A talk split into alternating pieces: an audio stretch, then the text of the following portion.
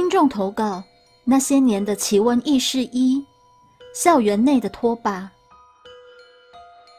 本故事是由听众风铃草所提供，谢谢您。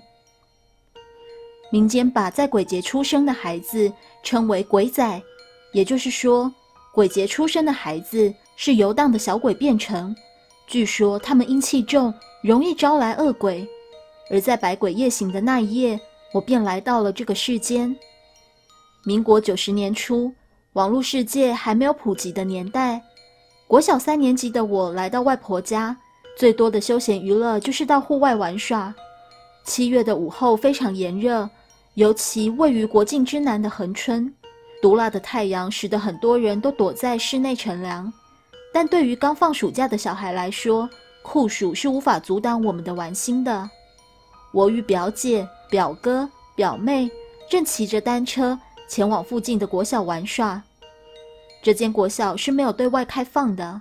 我们沿着外墙绕到学校侧门，侧门是一个电动门，而电动门间的缝隙，若抓好角度的话，刚好可以让一个小孩子钻过去。钻进电动门后，我们开始了校内的探险之旅。游乐设施里的秋千、跷跷板。溜滑梯都被我们玩了个遍，在玩腻了所有的设施后，表哥提议来玩躲猫猫，范围就是整个校园。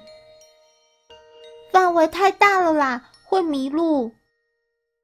国小五年级的表姐有点担忧的说：“不会啦，范围大才好玩啊。”国小四年级的表哥不以为然的四处张望。啊哈，姐姐会怕哦。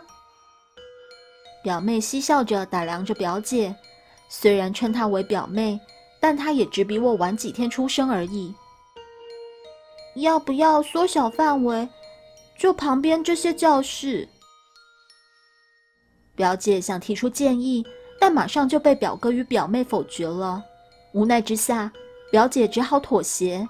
猜拳猜输后，我先当鬼。我将双手交叠在溜滑梯上，把头靠在手上数数：九八九九一百。数完后，我便开始往教室方向走去。暑假的校园有别于以往的喧嚣，周围只有急急的蝉鸣声。我哼着歌，开始搜索着走廊每一个角落。经过约莫十五分钟后，我开始有些慌张，完全没有找到表哥他们的身影。我害怕他们是不是已经丢下我回外婆家了？下午四点多，太阳依旧高挂着，但是寂静的校园让我有种莫名的恐惧。我开始大喊他们的名字，希望能得到他们一些回应。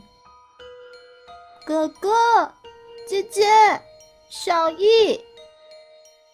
我一边喊着，一边扫视着走廊周围。走廊上除了我的回音外，丝毫没有任何回应，周遭的蝉鸣声不知在何时已悄然消失，取而代之的是一片死寂。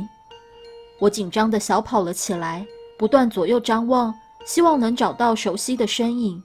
就在经过楼道的侧边，我瞥见对面教学楼二楼有动静，便立刻望向那里。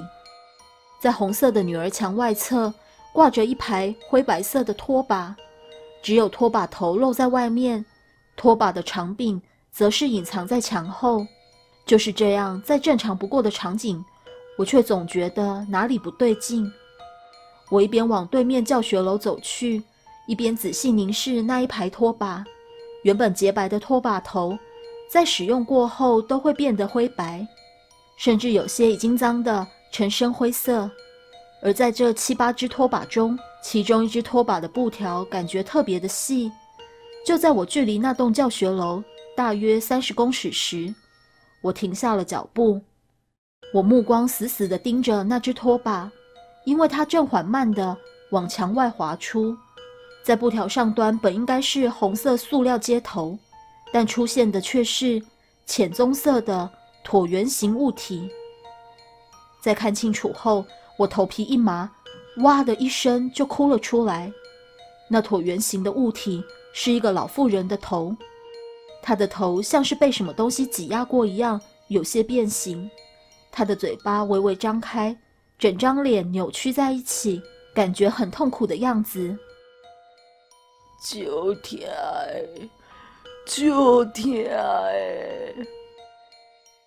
他用闽南语不断重复着，他头倒挂在女儿墙外侧，干瘦的脖梗看起来格外的长，脖子下面连接着脏兮兮的碎花布料上衣，碎花上衣内没有身体，就一件衣服挂在墙上那样，完全没有实体在衣服内。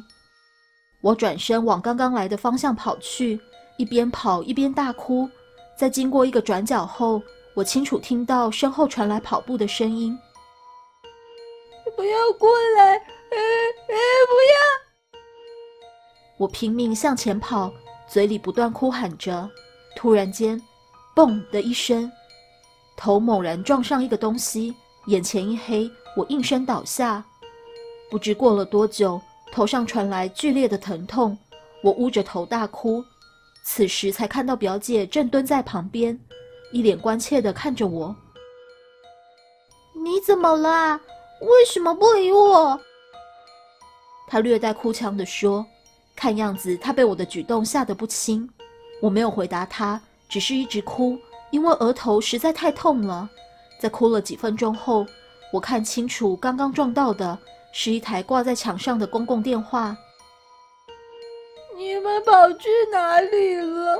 我找很久都没有看到你们，我抽泣着问：“我就刚刚躲在那边啊，我以为你看到我了，可是你一直看别的地方，还突然大哭，怎么叫你你都不理我？”表姐眼圈泛红的说着，此刻才想起刚刚看到那惊悚的一幕，额头上的疼痛竟然让我一时间忘了。我连忙起身，拉着表姐就往游乐设施方向跑。怎么了啦？表姐想把手抽走，但我紧紧的抓着她。有怪物！学校里有怪物！我气喘吁吁的把她拽到溜滑梯旁，依旧没有松开手。什么啦？你不要吓我哦！表姐哭丧着脸瞪着我，胆小的她常常都被表哥他们捉弄，此刻以为我是故意要吓她的。我们快点回家了。我拉着她的手就想往侧门走，但是她却站在原地不动。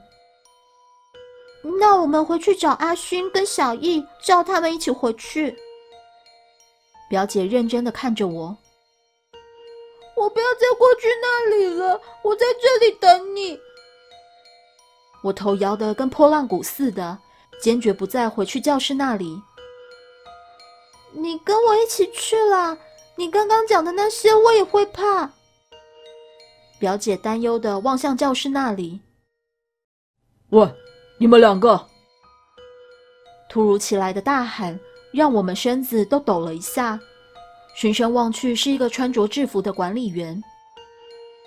校园没有对外开放，你们是怎么跑进来的？他有些不满的朝我们走来。我我们从侧门。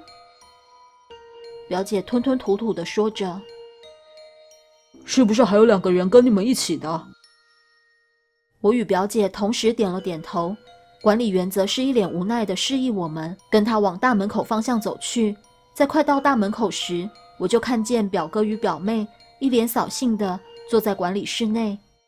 原来他们在躲藏的时候遇见了正在巡逻的管理员，在管理员询问下，道出了表姐与我也在校园内，所以他们被留在了管理室内，等着管理员带我们一起出来。就在管理员打开大门旁的小通道。要我们离开时，我忍不住回头问他：“叔叔，学校里面有怪物，我刚刚有看到。”“好，好，好，知道有怪物就不要再偷偷跑进来了，不然你会被怪物抓走哦。”管理员敷衍了几句最后还不忘比了个抓人的动作。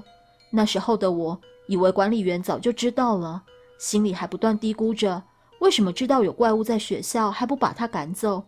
这样其他小朋友看到难道不会害怕吗？而在接下来的经历之后我才知道原来怪物不是每个人都能够看得见。故事说完了